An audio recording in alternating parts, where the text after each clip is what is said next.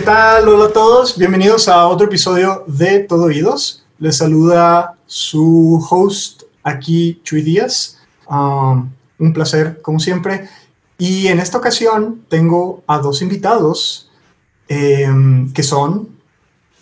Iris González, médica, música, vocalista y entusiasta del metal. ok, ok. Y tenemos también a... Antonio Cienfuegos, eh, soy bajista, pseudo nutriólogo, eh, amante de los conejitos y de la música, ¿no? También apasionado, estudiante. ok, ok.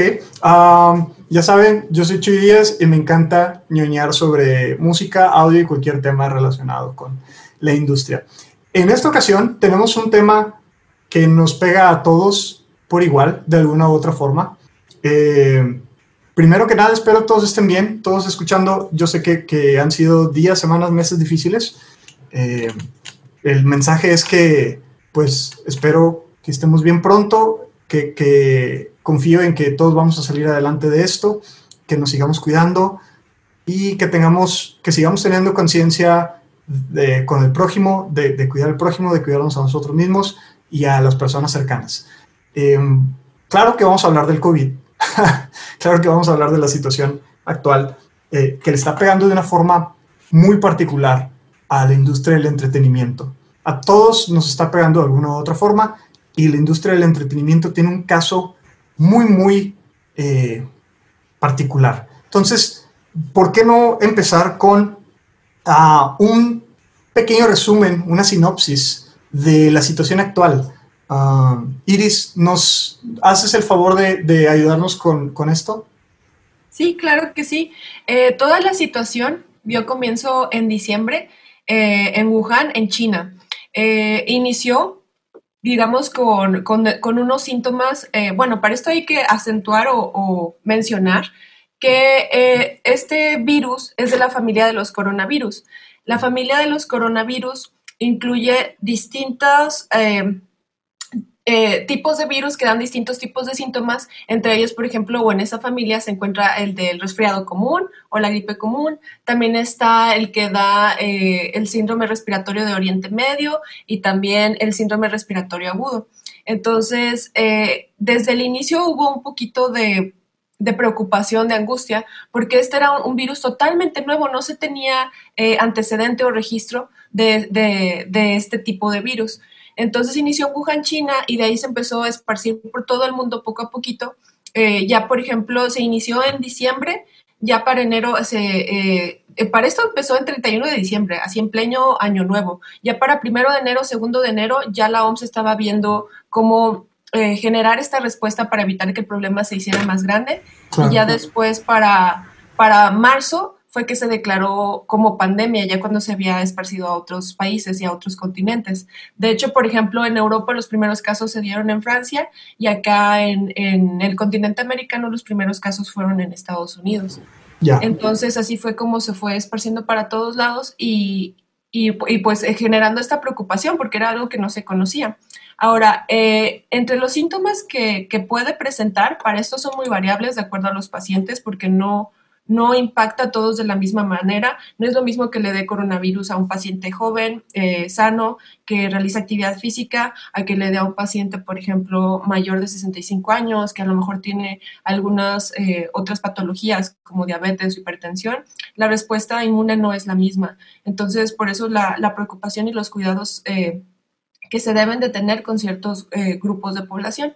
Entonces, entre los síntomas principales está pues la fiebre, la tos seca y el cansancio. Aunado a esto se puede, se puede agregar congestión nasal o, escurrimiento nasal, dolor de cabeza, conjuntivitis, dolor de garganta, eh, náusea, vómito, diarrea, dolor eh, general en articulaciones y en músculos. Entonces, que, una persona, por ejemplo, sienta cansancio y dolor, no, lo excluye de que tenga eh, coronavirus porque a lo mejor no tiene otros síntomas. O que una persona tenga escurrimiento nasal y fiebre, tampoco eh, significa que tenga coronavirus porque también hay otras enfermedades que causan esos síntomas. Entonces es muy importante eh, saber distinguir cuándo, cuándo podría ser, cuándo no podría ser eh, de acuerdo a la clínica, que es, la presencia de todos estos síntomas, y también cuándo acudir a buscar ayuda y, y cuándo no. Normalmente si es una enfermedad que, que, se puede controlar en casa, es decir, que el paciente pues tiene síntomas de, de, leves a un poquito moderados, lo correcto es aislarse en casa, es decir, estar en, en una habitación o compartir baño con otros integrantes de la familia, no, no utilizar los mismos utensilios de, de cocina o, o, al momento de comer no utilizar los, los mismos utensilios y tenerlos por separado y eh, lavarlos y desinfectarlos apropiadamente. Todas las superficies del hogar se recomienda que se de, manera diaria eh, con varios productos de limpieza que, que están autorizados para, para, para, matar estos virus que puedan encontrarse en esas superficies. Ahora, eso es, digamos, ya de leva moderado. Ya cuando hay una persona que está mostrando eh, ya síntomas que se, que se, están agravando, es decir, ya tiene dificultad para respirar, no se puede controlar la fiebre, o incluso es una persona que se siente muy mal y que aparte tiene el historial de que eh, padece otras enfermedades, eh, que hacen que su sistema inmune no reaccione de la manera eh, adecuada, entonces ya se ve el llevarlos al hospital, porque hay que tomar en cuenta que cada vez que acudimos al hospital, pues es un lugar donde se atienden enfermedades, es, es un foco de infección, entonces solo tenemos que ir cuando la situación realmente lo, lo amerita. Ahora, en estos momentos ya eh, ha habido noticias sobre las vacunas. Hasta ahorita hay 140 vacunas en, en, ensayos preclínicos, es decir, están, están en estudio antes de ponerse a prueba y ya tenemos entre 17 y 18 vacunas que ya están eh, siendo probadas en humanos.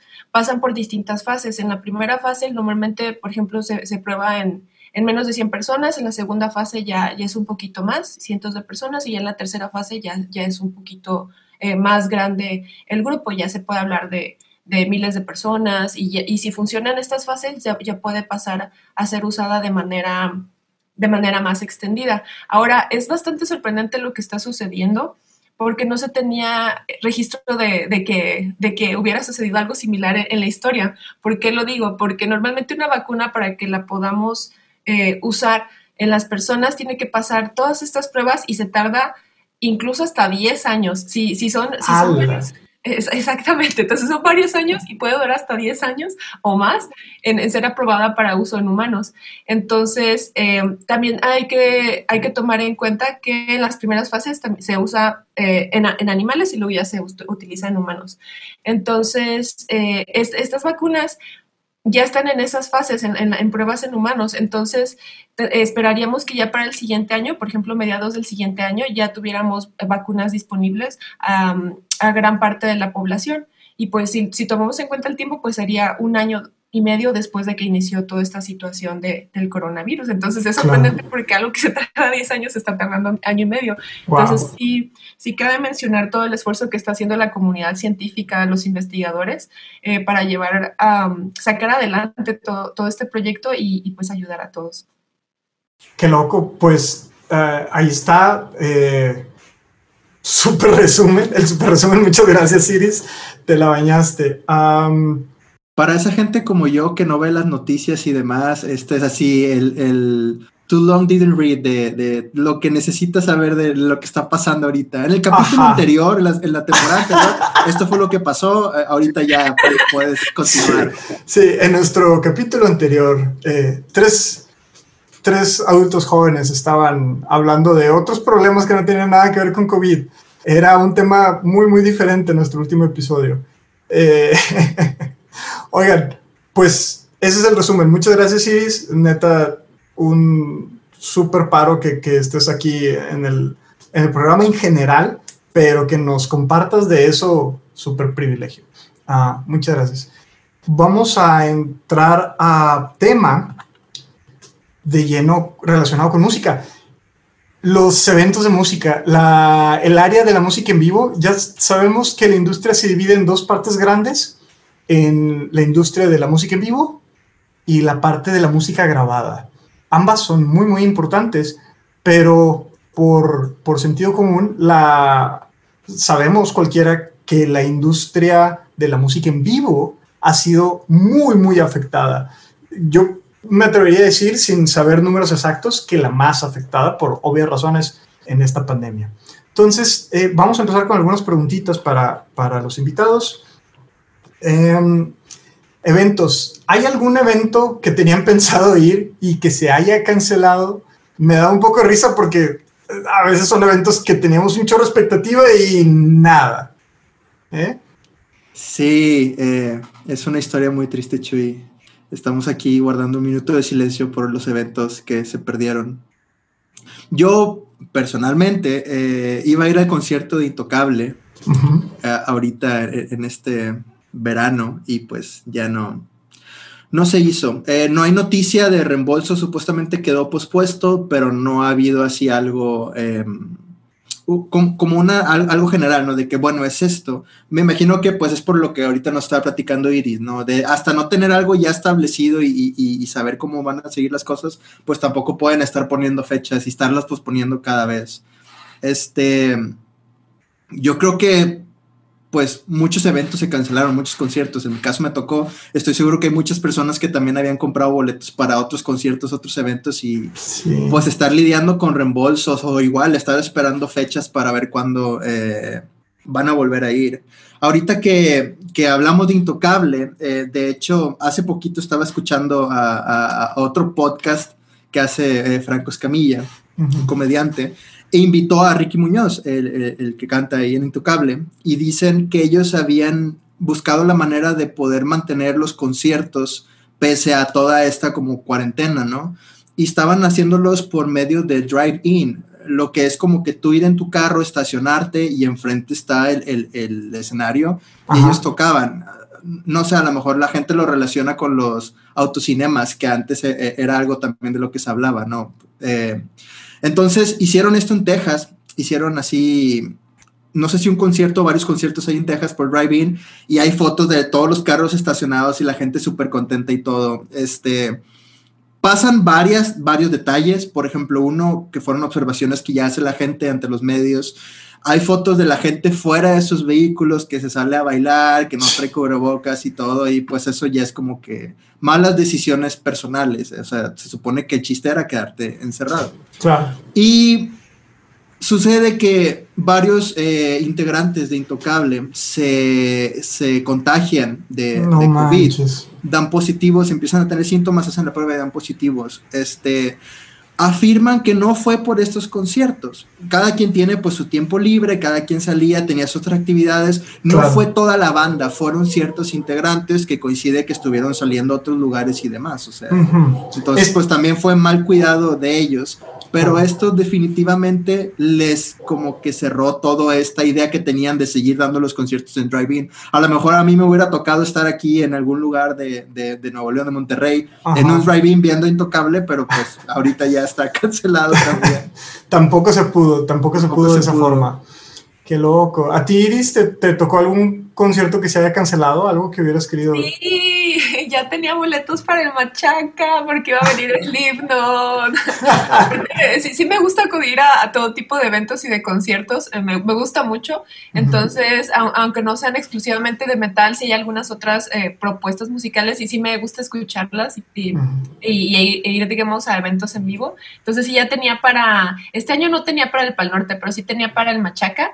Y, sí, pues ya anunciaron la, digamos, que se pospone hasta el siguiente año, o, bueno, esas fueron las noticias que, a mí me llegaron.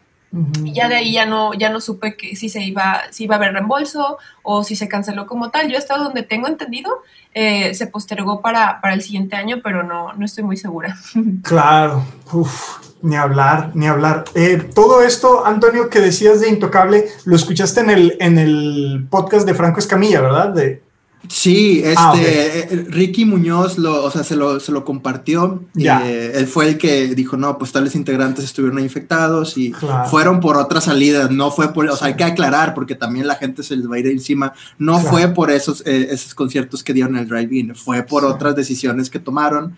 Em, pero sí, salía esto, pues también tocaron este tema, ¿no? Obvio, de que, bueno, o sea, es que ustedes estaban buscando una alternativa, o sea, fue una banda que dijo, bueno, o es cancelar o ver cómo le hacemos. ¿Cómo podemos hacerle? Bueno, pues mira, los lugares son grandes, podemos meter ciertos carros, podemos buscar, o sea, intentaron como que ser proactivos en este aspecto. Y a mí se me hace buena idea. O sea, eh, en teoría, sobre papel, que tú puedas ir en tu carro, estar encerrado, tú llevas tu botana, tú llevas tus bebidas, tú llevas tus cosas y estás con la gente, pues con la que ibas a ir, ¿no? Sea pareja, sea compañero, sea amigo, sea familia, ahí encerrados, pues suena a todos los ingredientes para un buen momento. Y a fin de cuentas, tener a la banda ahí enfrente, pues es lo que te, te, llena, ¿no? O sea, te transmite la, la pasión, las canciones y demás. Este, entonces, a mí se me hace muy buena idea. Eh, no era algo que yo había pensado, pero cuando lo escuché dije, wow, ¿cómo no se le ocurrió a más gente? O cómo no he escuchado así de más. Tiene que haber, obvio, pero pues yo también vivo debajo de una piedra, entonces no, me entero de todo. ¿Acaso eres Patricio de Bob Esponja? sí. La verdad es que sí, como comentas, es de, es de admirarse, es de admirarse que, que hayan, digamos, salido con esta idea, con esta solución, porque, porque vieron la manera de, de, darle vuelta a toda esta situación. Entonces, la verdad, es una muy buena idea. A mí no se me hubiera ocurrido y, se me hace muy padre. Al menos el concepto estaba muy padre. A mí sí me ha tocado eh, nada más una vez ir a, ir a, un cine, digamos, en esta modalidad. Y la verdad es que sí está muy padre. Entonces, que lo, que lo eh, quisieran haber adaptado para la música, probablemente sí hubiera funcionado y me, parece una gran idea. Ya, ya, ya. Qué loco, qué padre. Pues yo quería ver a Jacob Collier en, en abril, a finales de abril, si mal no recuerdo, iba a ver a Jacob Collier, este músico fuera de serie. Eh, ah, sí me mandaron un correo con la opción de, de pedir un reembolso y no uh, opté por ser eh, optimista, opté por ser optimista, ajá, eh, eh, soy muy bueno con los sinónimos, opté por ser optimista y no pedí mi reembolso, se supone que está reagendado así como en veremos, ¿no? a ver qué pasa, a ver qué pasa. ese fue el único concierto que se me canceló de los, de los que más quería ir. Claro que quiero ir a muchos conciertos, pero ese, ese ya tenía boleto. Del, gran Jacob, un, genio. ¿Dónde era, Chuy? ¿Dónde iba a ser? ¿Dónde se iba a presentar? En, Texas. Va a ser en Texas. Está acá cerquita de, donde estamos eh, hosteando, eh, donde estamos eh, hospedando este podcast en Monterrey, Nuevo León, donde se encuentra la Escuela de Música de Acapo. Y está cerquita, era lo más cerquita que tenía Jacob Collier en este año, Texas. Entonces tiene varias fechas, iba, iba a tener unas tres, creo, fechas en, en Texas. Ya no sé si las vaya a tener, no sé qué vaya a pasar, pero pues la idea es ser optimista. Pues ojalá, ¿eh? porque suena, suena bonito el hecho de poder viajar, este, ir a otro, otro país, tomarte como que tu fin de semana, tu tiempo, ver a un gran, gran, gran músico. Claro. Entonces, eh, espero, espero que sí, que sí pase pronto. Si no es eh, lo que queda este año, pues que el siguiente año a fuerza, 2021, sea el año que conoces a... que lo ves en vivo. Claro, sí, ¿no? Y que, que lo conozca también, ¿no? Tú, tú no te detengas, ojalá. hay, que, hay que apuntar alto, hay que apuntar Ajá, sí, sí. Nos tomamos un café, un té, no sé. Es inglés, entonces a lo mejor prefiere el té sobre el café, pero sí. Té con leche. ah, té con leche, sí, claro, claro. té mientras discuten de armonía. No, no, no, hombre. No, no, eh, este. Oye, como es que tengo unas dudas por aquí, mira, en tal canción. Mi estimado Chuy. Saca tu libreta, saca tu libreta, por favor, pon, atención. Sí, no, no, hombre, fuera de serie, fuera de serie. Em, bueno, eso, eso fueron los conciertos cancelados. Entonces, estoy seguro que todos los oyentes tienen por ahí algún concierto que pues se nos fue, se nos fue de, las manos por toda esta situación.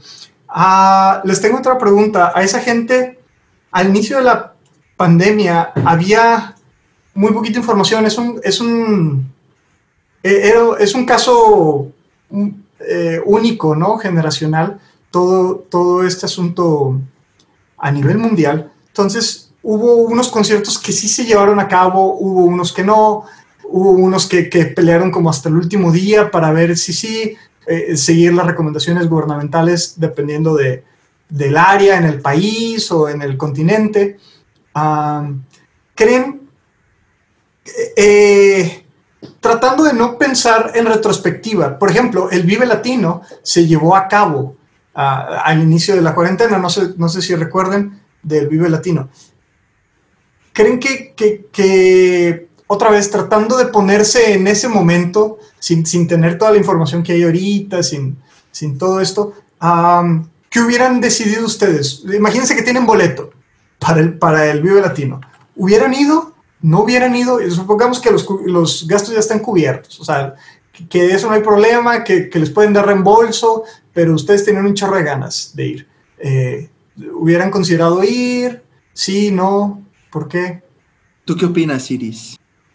Eh, yo opino, depende de la información que se hubiera manejado en aquel momento. Por ejemplo, en mi caso, a lo mejor yo ya tenía un poquito de conocimiento sobre qué estaba sucediendo, pero había gente que no sabía qué estaba sucediendo porque todavía no le llegaba esa información. Entonces, si eh, yo teniendo conocimiento no hubiera ido, pero a lo mejor me pongo en, en, el lugar de las personas que pues esta información todavía no había llegado a ellos y, y, pues sin saber, pues claro que, que, vas, porque pues tienes agendado este evento y si, no, y si no tienes noción de lo que está sucediendo porque simplemente no te ha llegado esa información, pues también hay que hay que observar como que esa otra perspectiva. Eh, cabe mencionar que a lo mejor desde el principio la OMS tomó cartas en el asunto, pero también eh, eh, digamos que cada, cada gobierno y cada país pues, pues empezó a tomar sus medidas. Entonces ahí a lo mejor hubiera correspondido que fuera, digamos, desde arriba hacia abajo, que, que, el gobierno viera que no sé qué eventos iban a dar en todo el año y, y de acuerdo a las, a las indicaciones, darle, darles como que eh, ciertas indicaciones o, sabes que necesitamos esto, lo puedes realizar, no lo puedes realizar, eh, como, que, como que siento que a lo mejor con, con, esta parte de un poquito más de organización, o sea, que hubiera de arriba hacia abajo, eh, a lo mejor se hubiera evitado que, que, se hubieran dado estos contagios en este evento. Pero vaya, yo, yo lo veo de esta manera, como que no es, no es, no es culpa de nadie o, o, o, no es así, más bien solo como tiene que ver con, con a quién le llegó qué información y, cómo se manejó esa información o cómo, cómo nos organizamos ya teniendo esa información. Claro, sí, justo, gracias Iris por mencionar eso, justo por eso lo quería mencionar um, y hacía mucho énfasis en, bueno, retrospectivamente, eh, los, los americanos tienen la frase de hindsight is 2020, ¿no? O sea, ver para atrás es, pues claro es muy fácil. ajá, ver para atrás es muy fácil, entonces, eh, pues sí, muy, fue una noticia grande en, el, en, nuestro, en nuestra área, que es la industria musical, estamos hablando específicamente de en vivo, pero todo lo que dice Iris, eh, estoy de acuerdo. Y, y, y, si no estoy de acuerdo, empatizo. Claro que pues es una situación nunca antes vista. Eh, afecta no nada más a los músicos, eh, afecta no nada más a los organizadores, todo el, el, staff, ¿no? y, y, quisiera que, que, nos moviéramos a ese tema un poco el, los roadies, las personas que ayudan en el escenario, detrás del escenario, adelante del escenario, los vendedores, porque muchas veces se da mucho aquí en México, quienes nos están escuchando en otros países, un saludo, súper saludo, a distancia y, y, con mucho cariño, pero con mucho cariño. en México es muy común que, que, afuera de los conciertos, como, como en los eventos deportivos, de fútbol y así, haya muchos vendedores de em, camisetas, de artículos, de comida. Entonces, es, una falta de negocio que afecta a muchas personas, muchas veces de em, contextos económicos no privilegiados. De contextos económicos no privilegiados me refiero a, que su situación económica es, es delicada y lo, lo ha estado siendo por, por la pandemia eh, de varios meses ya, ¿no? Entonces, em, vamos a, movernos a, a, cómo ha afectado a diferentes, diferentes áreas. En, a inicios del año, si mal no recuerdo, Javier Parra, que nos visitó aquí en Dacapo, que es el representante de Berkeley Latino, um, es, es, es, lo que yo recuerdo. definitivamente es Javier Parra. Javier, un saludo. Eh, vino y nos visitó y hablaba de que el dinero de la industria musical en vivo es el, que más aporta en la industria musical en general, más que la música grabada. Entonces, ¿cómo eh, afecta esto? Afecta un chorro a la industria, afecta mucho, mucho, mucho. Es más del 50%, si mal no recuerdo, según los números de Javier, eh, de Berkeley en general, ¿no? ¿Cómo han visto ustedes eh, afectados a los músicos que siguen en redes sociales? o, músicos que conozcan ustedes, ¿cómo, han visto la situación? ¿Han visto músicos que, hablen abiertamente de, una precariedad económica? ¿Han visto eh, como lo de intocable eh, músicos buscando alguna iniciativa nueva? Les paso, les paso el micrófono. Sí, en mi caso me ha tocado ver músicos que empezaron a participar juntos para, para sacar covers. Entonces se me hizo muy padre como que este, eh, para levantar los ánimos, digamos, a nivel mundial eh, y también para, para mostrar ese apoyo entre músicos, ese apoyo de hermanos. Entonces empezó a ver como que estos covers, por ejemplo, entre, entre Foo Fighters y Dua Lipa y demás. Entonces se, me hizo como que muy padre la idea. Y, y también vi que músicos empezaron a apoyar eh, a otras eh, pequeñas y medianas empresas que también se están viendo en aprietos con toda esta situación. Por ejemplo, Gris Romero empezó a publicar en, eh, en, sus redes sobre pequeñas y medianas empresas y los servicios que tienen a domicilio a manera de, de, apoyar a estas pequeñas y medianas empresas, por ejemplo, de comida y demás. Entonces se me hacen ideas muy, muy padres. Yo creo que en estos tiempos de adversidad es cuando, cuando más podemos ah, aprender y cuando más podemos crecer y cuando todos como que sacamos la casta y sacamos esta actitud de, actuar juntos y es como, como podemos hacer que las cosas avancen. Entonces los tiempos de, adversidad a veces pueden, pueden resultar en, cosas muy, muy positivas. Claro, sí, eh, completamente de acuerdo. Antonio. Ahorita lo que dice Iris de estas em, colaboraciones fue algo que se empezó a dar mucho y que muchos artistas pues han, han recurrido a eso, ¿no?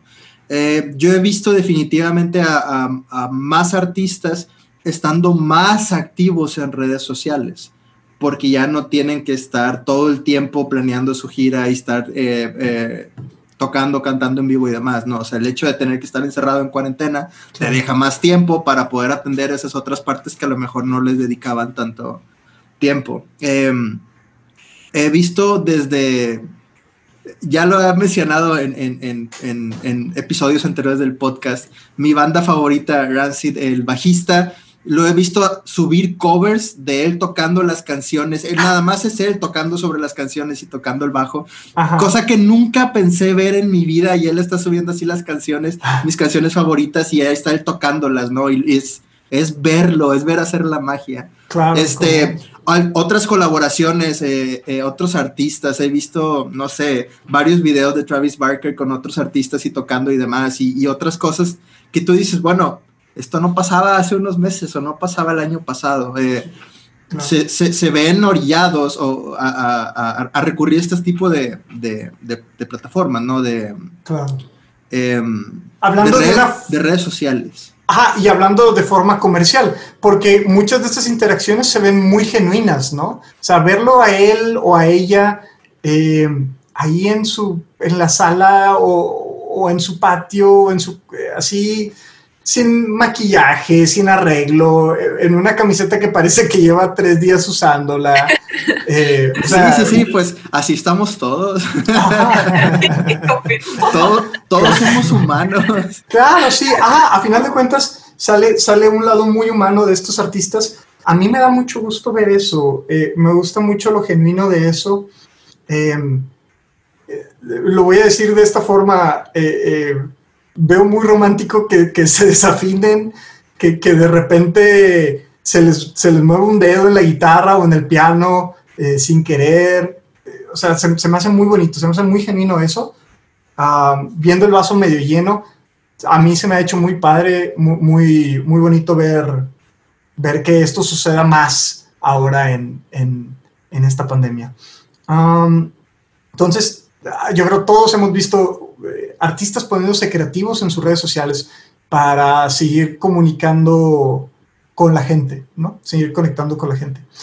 Eh, hablando de artistas, diferentes artistas se pueden apoyar de diferentes formas. Hay algunos que tienen marcas de ropa, hay algunos que dependían mucho de la música en vivo, hay algunos que venden una cantidad ridícula de música, a algunos les tocan más regalías que otros dependiendo de su contrato. ¿Qué plataformas alternativas conocen para generar ingresos de, su música? O sea, eh, y pónganse en el, lugar de todos esos artistas o, en el lugar de diferentes artistas y, y qué se les ocurre que puedan hacer ellos para seguir generando ingresos? ¿Qué, pues ideas o qué plataformas conocen de plano? Pues está, por ejemplo, eh, o, están los ejemplos como la banda Periphery. Esta banda lo que tiende a hacer o, no, le, no le pegó tanto esta situación de pandemia porque tiene en su esquema de, de income o de ingresos eh, distintas, distintas fuentes. Digamos, tenían las, los eventos en vivo, las clínicas, también tenían campamentos de verano para niños y también tienen pues toda su mercancía. incluso cada integrante ha sacado productos, eh, por ejemplo, eh, pedales para la guitarra o, o, ciertas partes para la batería. Entonces, el, el estarse involucrando como en estas otras áreas hace eh, que haya un ingreso pasivo, es decir, un ingreso de, dinero que se está dando constantemente, haya o no haya eh, cierto evento o sin realizar alguna actividad en específico. O sea, todo este ingreso es pasivo, se está dando, se está dando, y a lo mejor situaciones como la pandemia eh, en la que nos encontramos ahorita no, no afecta tanto ese, ese ingreso pasivo. Digamos, aunque haya aunque haya cancelación de eventos en vivo, pues se siguen vendiendo los pedales para la guitarra y demás. Y mm, entonces eh, yo creo que es importante como músicos el conocer y el utilizar estas otras fuentes de ingreso y tomar muy, muy, eh, digamos, de manera muy vital o utilizar este ingreso pasivo, que es muy importante. En, en varios libros, varios recursos mencionan mucho la diversificación de ingresos, ¿no? que, que es un ejemplo de, de, lo que dices o, más bien dices, nos comentas unos ejemplos, diversificar ingresos, no, no ponerle, ¿cómo? Todo... ¿Cuál es la frase? Hay como un refrán, no, no, no poner todos los huevos en la misma canasta. En la misma canasta, exacto, sí, sí, sí, exacto. No poner todos los huevos en la misma canasta, no apostarle todo a un solo caballo, eh, dependiendo del hobby que, que, te guste, ¿no? No invertirle todo a una sola guitarra, No sé, no, sé cómo lo entienda mejor la gente, pero de acuerdísimo, de acuerdísimo. Antonio, ah, ¿tienes alguna experiencia sí que hayas visto con algún artista que, haya usado una plataforma alternativa de ingreso o, algo que te haya llamado la atención?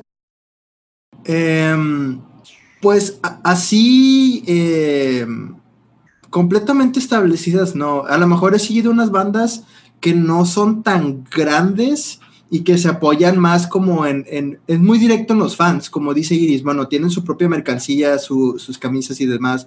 Los eh, clásicos de ediciones especiales, de bueno, vamos a sacar, no sé, mil CDs con firmas y con foto y todo, y, pagas un extra, ¿no? Por tener como que ese eh, objeto coleccionador.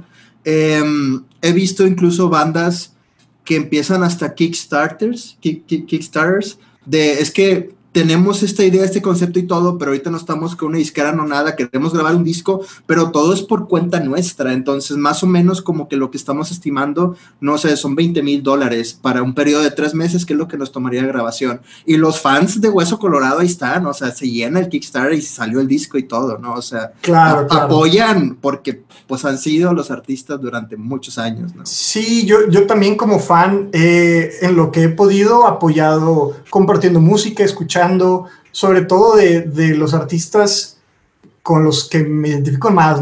Los más cercanos a mí, eh, los, los indie, eh, los que sé que, les puede caer muy bien esa, esa ayudita. De plataformas alternativas, he visto varios músicos acudir a Patreon, que ya, ya hemos mencionado Patreon en clases anteriores. Um, no me ha tocado ver Kickstarters, como dice este Antonio, pero no dudo, no dudo para nada que, sean muy, muy útiles para recaudar fondos para videos, para grabaciones, producciones, etc. Em, ahorita eh, también iba a decir, he, estado viendo varios anuncios, me salen así como ads y demás en internet de masterclasses. he visto así como que varios artistas que están ofreciendo clases. He visto incluso productores que están como que ofreciendo eh, cursos y, masterclasses, como que aprovechando todo, todo esto, ¿no? O sea, tienen el tiempo para invertir en eso, están buscando otra manera de, generar recursos. Y también se me hace una muy buena idea, definitivamente. Sí, sí, sí, eh, eh, está muy padre. Hay muchas herramientas. No es fácil para todos. Hay, hay brechas generacionales que dificultan el aprovechar la tecnología a músicos más grandes. Mm, hay otros músicos que no tienen el nombre para aprovechar económicamente la tecnología. O sea, hay, hay, hay mucha disparidad de situaciones. pero ahí están y, espero los escuchas, los, los oyentes y, en general todos en la industria que han sido afectados por esto, que pues encuentren la, la forma. Iris comentaba ahorita de una banda, uh, Periphery, ¿verdad Iris?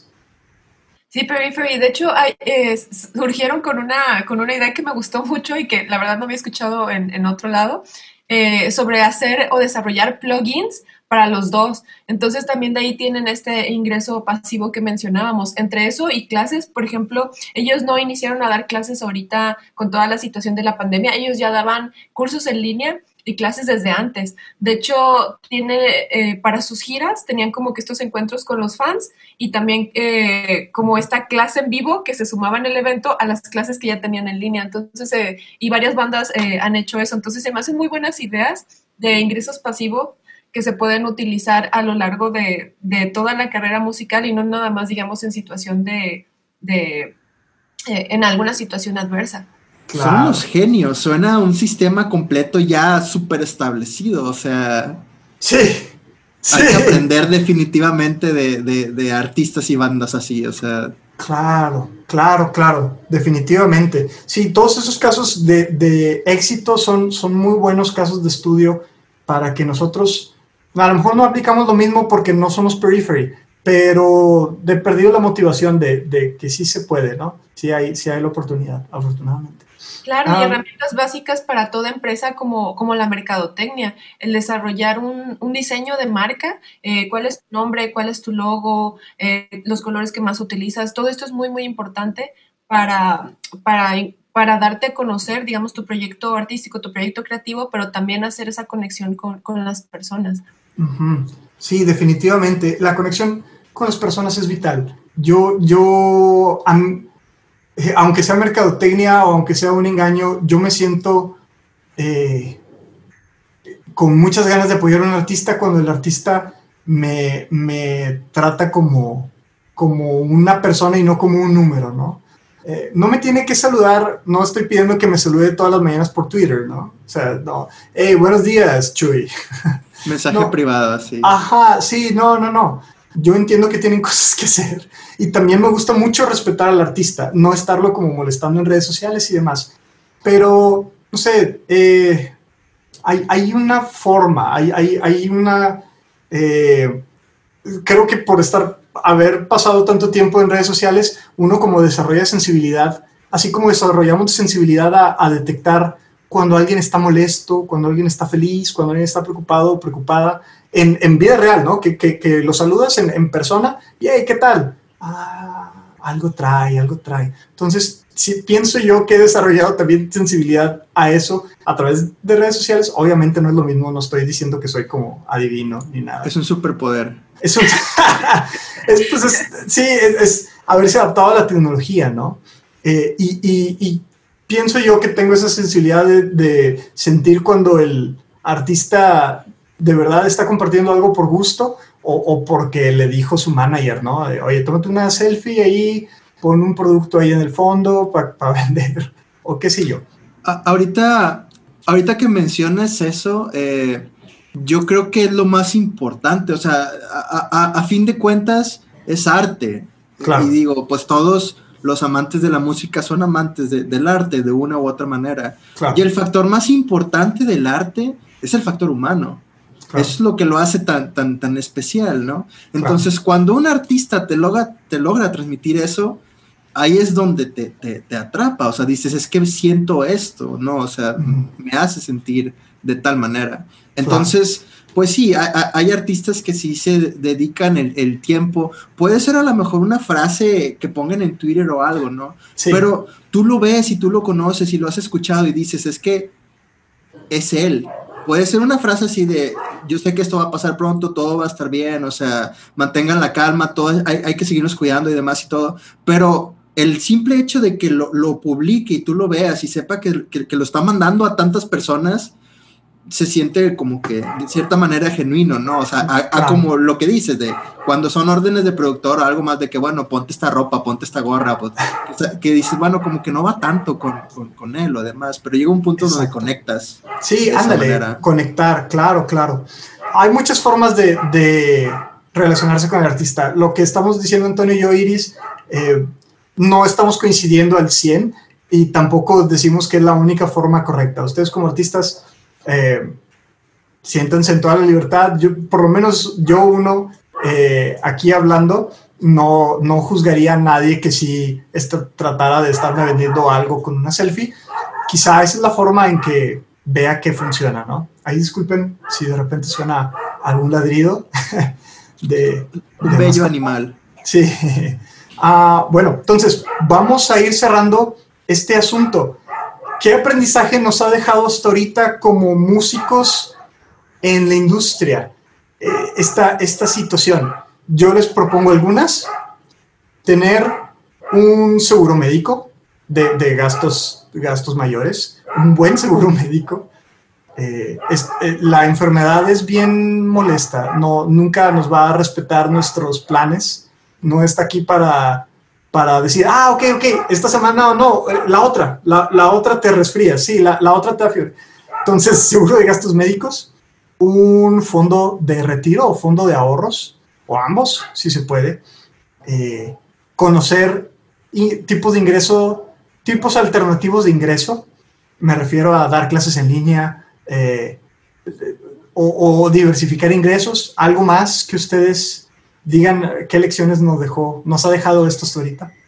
Este, definitivamente, siendo así como que más específicos, que la música siempre encuentra la manera. O sea, aunque el panorama se vea feo, aunque se hayan cancelado tantas cosas y todo, todo el mundo está haciendo un esfuerzo para como quiera seguir eh, eh, eh, este camino y con esta profesión, ¿no? Este es a lo mejor no tan específico a músico, pero un poco más abierto para todos de pues no, no rendirse, siempre tienes que estar buscando una manera. Lo que dice Chuy, pues obvio, es prever, o sea, es un paso antes. Tener una buena administración, no andar a ciegas por la vida, o sea, el fondo de ahorro y todo, pues aplica para todas las profesiones, no solamente para los, músicos, ¿no? o sea, como adulto responsable deberías estar tomando esas decisiones responsables. Es parte. Em, y, y, y en general, pues este como mensaje de las cosas como quiera se pueden salir y todo va, todo va a pasar y, eventualmente pues vamos a poder. Yo creo, y, esto a lo mejor ya es como que muy idóneo, yo estoy soñando, yo creo que después de todo este encierro y, y tanto tiempo sin poder tocar en vivo y todo, cuando todo se restablezca, yo en mi corazón pienso que todo va a venir más fuerte, ¿no? O sea, yo por lo menos tengo más ganas de ver a más gente tocar en vivo claro. después de estar encerrado tanto tiempo y no ver a nadie. Entonces, con, más gustos y viéndolo desde otra perspectiva, claro que lo voy a disfrutar más porque ya te diste cuenta de lo que es cuando te lo quitan, cuando no se puede por, por esta situación, ¿no? Que está pasando. Definitivo, definitivo. Iris, eh, lecciones personales, lecciones de vida, lecciones de profesión, ahora en pandemia. Pues yo como, como músico me llevo ese, ese aprendizaje, el de generar ingresos pasivos, que son muy importantes, todos estos ahorros también, eh, y el que el acentuar que como personas que nos dedicamos al arte somos personas creativas, entonces utilizarlo en cada, en cada área de conocimiento, incluso en la económica, aunque no sea mi favorita. Eh, como médico me llevo eh, el aprendizaje de que es muy importante transmitir paz, calma a, las demás personas y es muy importante cómo les decimos la información y las noticias. Eh, en estos momentos hay un sentimiento muy profundo de repente de, de, miedo, de temor, de angustia por todo lo que está sucediendo entonces, parte de, esta profesión que también desarrollo es el generar esa, esa calma en, los pacientes, el, ser empático con, su estado de salud, con, su, con sus preocupaciones y el, y el transmitirles esa esperanza de que aunque ahorita las cosas se vean un poquito difíciles, todo, todo va, va a salir bien. Y como persona me llevo el aprendizaje de que en tiempos de adversidad, como este en el que nos encontramos ahorita, es cuando si lo tomamos de una manera positiva y, tendemos a ver el vaso medio lleno, es cuando más podemos crecer o más podemos aprender. Entonces, estos tiempos de adversidad moldean las cosas para que incluso eh, haya resultados positivos o, se generen ideas o creaciones positivas de, todo esto que se está viviendo y que es tan difícil. Pues, perfecto. Con eso nos despedimos. muchas gracias por su tiempo otra vez. Espero les haya sido un, buen escape, algo útil, eh, que, saquen algo de utilidad, que saquen motivación, buena vibra, eh, buenos deseos de parte de todo el equipo. Mi nombre es Chuy Díaz y me acompañó nuevamente Antonio Cienfuegos, eh, les mando un saludo y mis mejores deseos para todas las personas que estén escuchando esto. Eh, ojalá todos estén tranquilos y lo estén pasando bien. Y si están por un mal momento, pues que encuentren eh, la paz, la calma, las ganas de, de, mantenerse de pie. Es muy difícil y todos estamos batallando mucho, pero mis mejores deseos, sinceramente, para todos los oyentes. Y mi compañera Iris González, eh, les mando mucha buena vibra, mucho cariño. Eh, todos estamos viviendo una situación un poquito complicada, un poquito difícil, pero podemos sacar adelante varias áreas si trabajamos en equipo. Entonces hay que llevarnos ese aprendizaje de trabajar en equipo, de contagiar buena vibra. Eh, mis mejores deseos y aquí estamos de corazón lo que necesiten. Muchos saludos a todos. Este podcast también es un podcast motivacional. Eh, no, no se crean. Ah, ah, muchas gracias, muchas gracias por escucharnos. Nosotros somos todo oídos, que se lo pasen bien y nos vemos pronto. Nos escuchamos pronto, por lo menos. No sé si veamos, pero nos escuchamos pronto. Hasta luego. Un saludo. Hasta luego.